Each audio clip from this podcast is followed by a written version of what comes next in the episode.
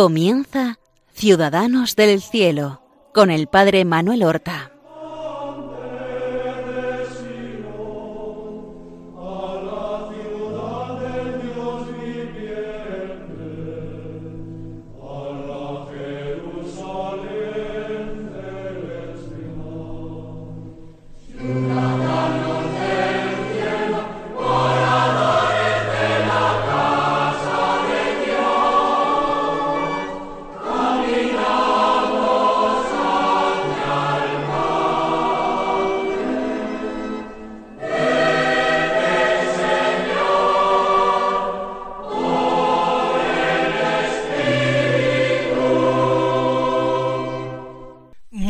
Buenos días, queridos y santos oyentes del programa Ciudadanos del Cielo, que realizamos para conocer mejor la vida de los santos, familiarizarnos con estos personajes que son los mejores hijos de la Iglesia, en quien encontramos nosotros un modelo concreto y práctico de vivir las virtudes cristianas.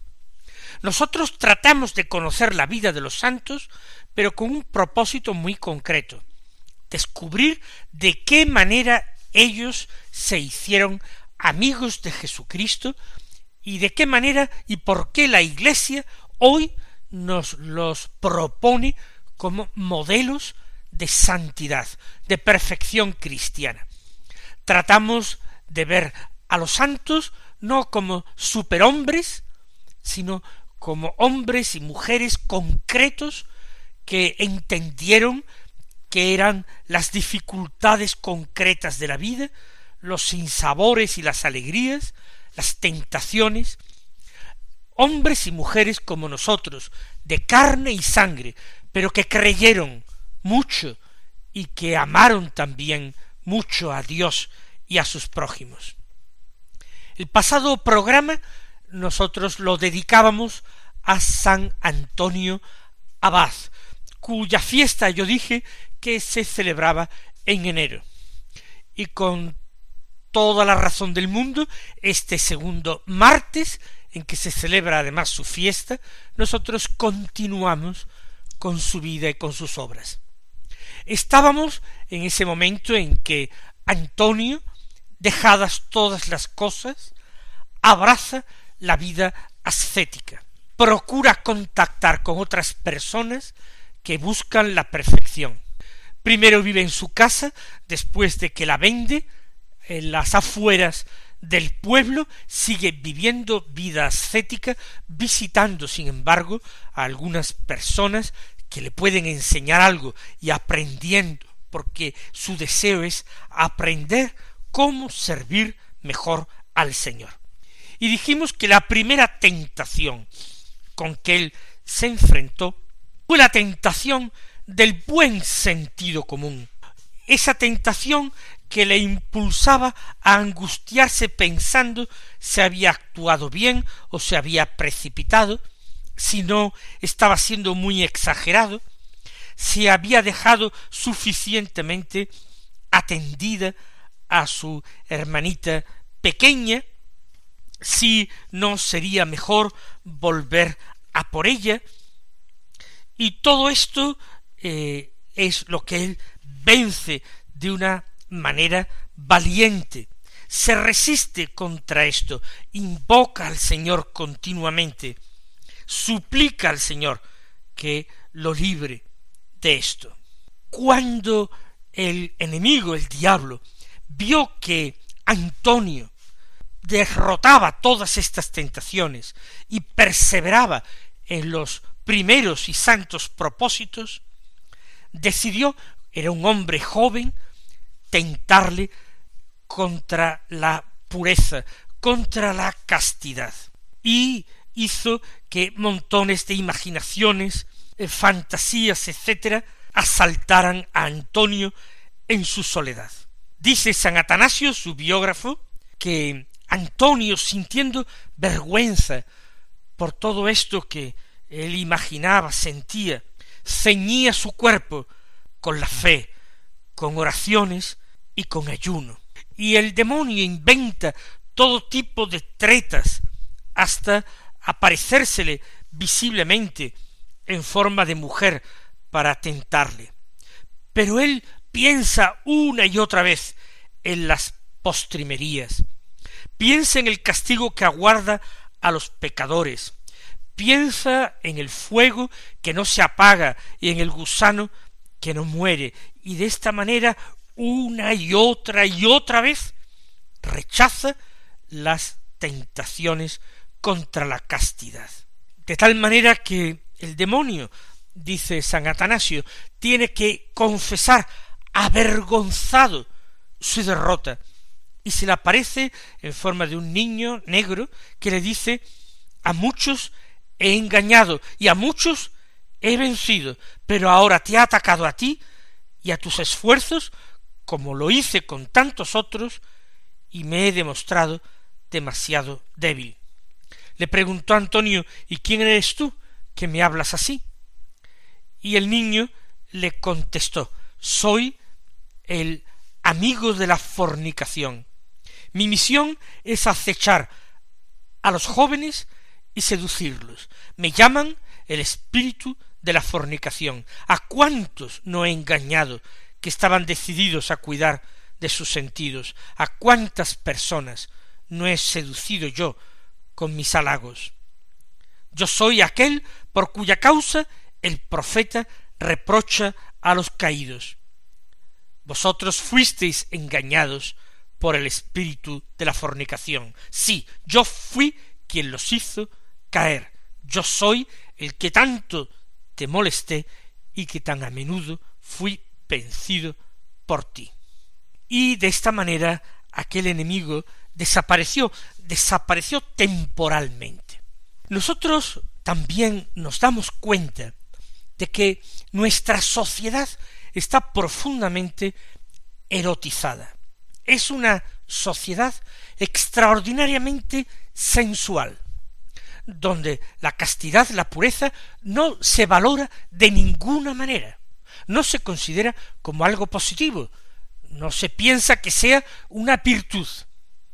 Vivimos en una sociedad donde, como nos decía la, la prensa y los medios de comunicación social hace pocos días, las estadísticas de matrimonio han caído espectacularmente. Y entre los matrimonios que se celebran, no llegan casi al 25% los que se celebran en la iglesia por el rito católico, no porque los contrayentes no sean bautizados católicos y personas que quizás hayan hecho incluso su primera comunión, sino que no le dan importancia ninguna a vivir en pecado, a vivir matrimonialmente, sin estar unidos en santo matrimonio. Y todo esto, por no decir eh, parejas que conviven en modo matrimonial sin estar casadas, o personas que viven una vida de promiscuidad muy marcada, cambiando continuamente de parejas y trivializando las relaciones afectivas que a veces quedan puramente en contactos carnales sin ningún tipo de compromiso sentimental. ¿Cuántas ocasiones para pecar contra la pureza encontramos en nuestra sociedad? ¿En qué generación de todas las anteriores a nosotros le ha sido posible e incluso fácil a un niño y a un niño pequeño de corta edad encontrar pornografía y eh, enterarse de cosas que el pudor nos impide mencionar siquiera. Actualmente a través de Internet el mundo está en nuestras manos para lo bueno, para todo lo positivo, pero por desgracia también para todo lo negativo, como fuente terrible de tentación que se cuela en todas las casas y destruye incluso la inocencia de la infancia. Vamos a hacer el propósito, escuchando a Antonio Abad, de resistir fuertemente estas tentaciones, encomendando a la Santísima Virgen María, nuestra Madre, la guarda de nuestra castidad. No pensemos, como piensan muchas personas viciosas, que esto es imposible o antinatural, ni muchísimo menos. La castidad no es imposible cuando se cuenta con la gracia de Dios, que sabemos que no nos ha de faltar si la pedimos. No nos ha de faltar la gracia de Dios. A quien la pide con humildad, a quien la pide en nombre de Cristo. Pedir, orar, suplicar, santificarse en los sacramentos, arrepentirse de las caídas, acudir con lágrimas al sacramento de la penitencia, rezar a la Santísima Virgen, encomendar en manos del misericordioso Señor que eh, seamos cada día mejores, cada día más limpios y más puros. Esta es otra enseñanza que nos da Antonio Abad con su vida. Pero a partir de todos estos escarceos, Antonio insistió más en su vida ascética, insistió más en las oraciones, en los ayunos, de forma que el diablo no solamente no había conseguido su objetivo, sino que había encontrado a un tremendo asceta que le combatía cada vez más. Por esto se cebó contra él y llegó a los maltratos físicos, a los golpes. A nosotros nos puede parecer extraño, pero esto se ha dado en la historia de la Iglesia, en la vida de varios santos. Así ocurrió en la vida de varios santos. No lo dijimos, pero el anterior santo del que nos ocupamos, San Juan de la Cruz, sufrió algún ataque diabólico.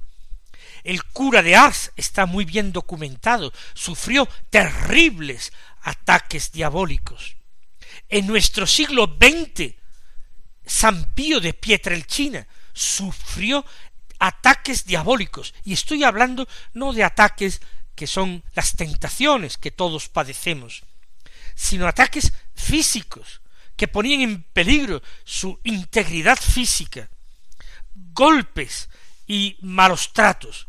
Y así, en un determinado momento, pareció incluso que Antonio había muerto y lo llevaron a la iglesia muy magullado, pero allí cuando se preparaban ya su funeral, él se recuperó y sin decir palabra volvió al lugar donde practicaba sus penitencias. Insistiendo así, Antonio decidió alejarse más y a cierta distancia de su pueblo encontró un sepulcro al que se trasladó. No pensemos que un sepulcro sería una tumba abierta en el suelo sin más. Recordemos que estamos en Egipto y recordemos que estamos en la antigüedad egipcia. Hay eh, tumbas grandes con muchas habitaciones, hay mausoleos importantes porque en Egipto se le ha dado siempre mucha importancia al lugar donde se va a pasar la eternidad. No estoy hablando de tumbas o lugares cristianos, sino de los paganos. Él encuentra una tumba posiblemente antigua, los familiares de aquellos difuntos seguramente ya no existen, ya no viven, y allí él se muda y sigue practicando en aquella tumba como si fuera su propia ermita.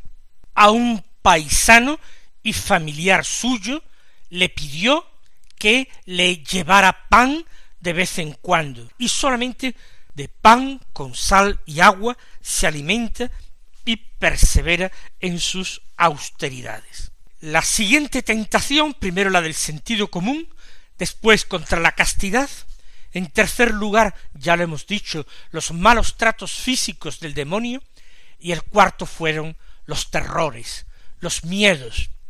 El diablo trata de asustar allí en la tumba al fuerte campeón Antonio y le hace ver con los ojos de carne visiones de animales furiosos, de leones, de lobos, de toros que le embisten, de serpientes que intentan picarle, y rugen y mugen y hacen un ruido extraordinario.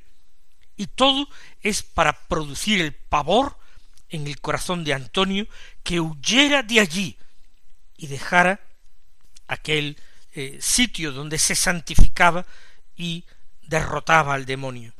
Pero Antonio, fortalecido por la gracia de Dios, dijo a los demonios, si es que podéis, si habéis recibido poder sobre mí, no os demoréis, venid al ataque, pero si no podéis nada, ¿para qué esforzaros tanto sin ningún fin? Porque la fe en nuestro Señor es sello para nosotros y muro de salvación. Y así aquellos malditos tuvieron que dejarle. Y entonces Antonio, viendo cómo había llegado la ayuda del Señor, viéndose libre de aquellas bestias feroces que le amenazaban, vio una luz que bajaba hacia él y dijo al Señor, Señor, ¿dónde estabas tú? ¿Por qué no apareciste al comienzo para detener mis dolores?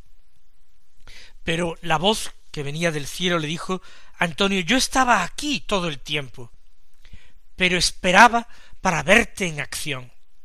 Y ahora que has aguantado sin rendirte, seré siempre tu ayuda y te haré famoso en todas partes.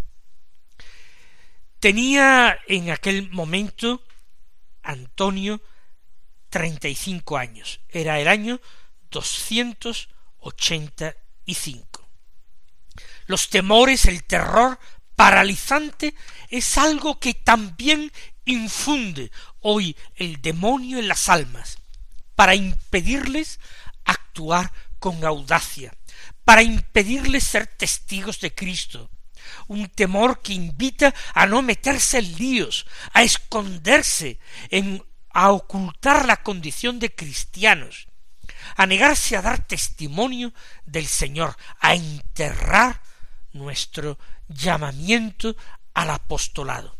Pidamos gracia al Señor, como hizo Antonio, y escuchemos las palabras que él escuchó también.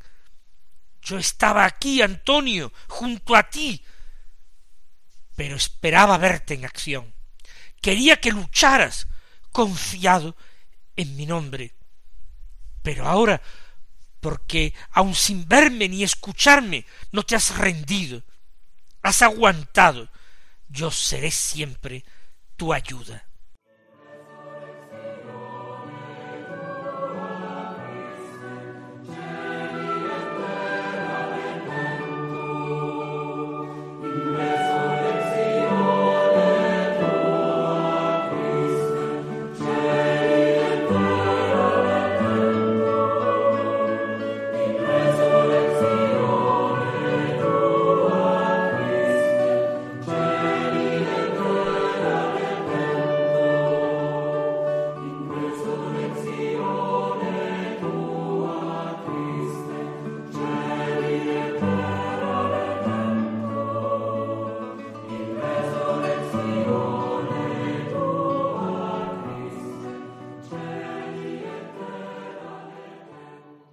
Después de estos últimos combates que libró Antonio, no olvidemos que habitaba en una tumba, en un sepulcro, él decide que es llegado el momento de buscar mayor soledad.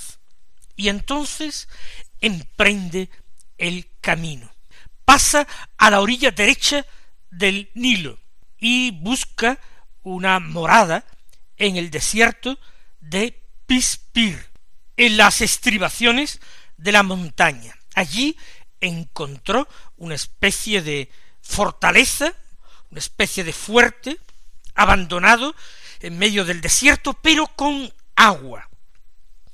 Él construyó una tapia o muro para aislarse totalmente, en medio de aquella soledad tan tremenda. Y a un amigo que le había acompañado hasta aquel lugar, lo volvió, lo mandó de regreso a su casa y le pidió que dos veces cada año le llevara pan. De hecho, el pan lo enterraban bajo tierra y así se conservaba más tiempo. Teniendo agua y su provisión de pan, también imaginamos de sal, él se queda en perfecta soledad. Tiene, ya lo hemos dicho, treinta y cinco años. Es el año doscientos ochenta y cinco. Y aquí va a estar veinte años hasta el año trescientos cinco, cuando él tiene ya cincuenta y cinco años de edad. En ocasiones vienen las gentes a visitarlo, pero él se niega a dejarse ver, y gracias a esa tapia que ha construido, uniendo eh, la roca con los muros de la fortaleza, él no ve a nadie. El amigo le echa los panes dos veces al año por encima del muro y se vuelve sin poder entrar en contacto con él. De allí también intentaron echarle los demonios. Recuerden cómo Jesús, al comienzo de su ministerio, se había retirado al desierto porque este era el lugar de morada de los demonios, y el Señor había ido a enfrentarse con los demonios. Pues imitando a Cristo, a quien amaba, Antonio ha hecho lo mismo, retirarse al desierto para allí derrotar a los demonios. Hay personas que vienen a verle, que no lo logran, y que sin embargo, pasando algunos días en aquella soledad, quedan aterrorizados por los ataques y presencias diabólicas. Antonio, desde el otro lado del muro, sin dejarse ver, mm, les invita a que tengan fe y que hagan la señal de la cruz y se verán protegidos de todas las acechanzas y que luego se vuelvan a su casa y sin miedo y que dejen solos a los demonios que los demonios ellos mismos están enloquecidos. Y así con la señal de la cruz con aquella fe profundísima y al mismo tiempo sencilla persevera en aquella tremenda soledad el campeón de Cristo Antonio, mostrándonos ahora la importancia de la vida de oración y sobre todo otra gran enseñanza, y es que los enemigos del alma no son solamente exteriores, no es solamente el mundo, sino que enemigo del alma también es la carne y el demonio, y se convierten en enemigos interiores de los que debemos estar prevenidos. Mis queridos hermanos, continuaremos la próxima semana. Hasta entonces, que el Señor os bendiga.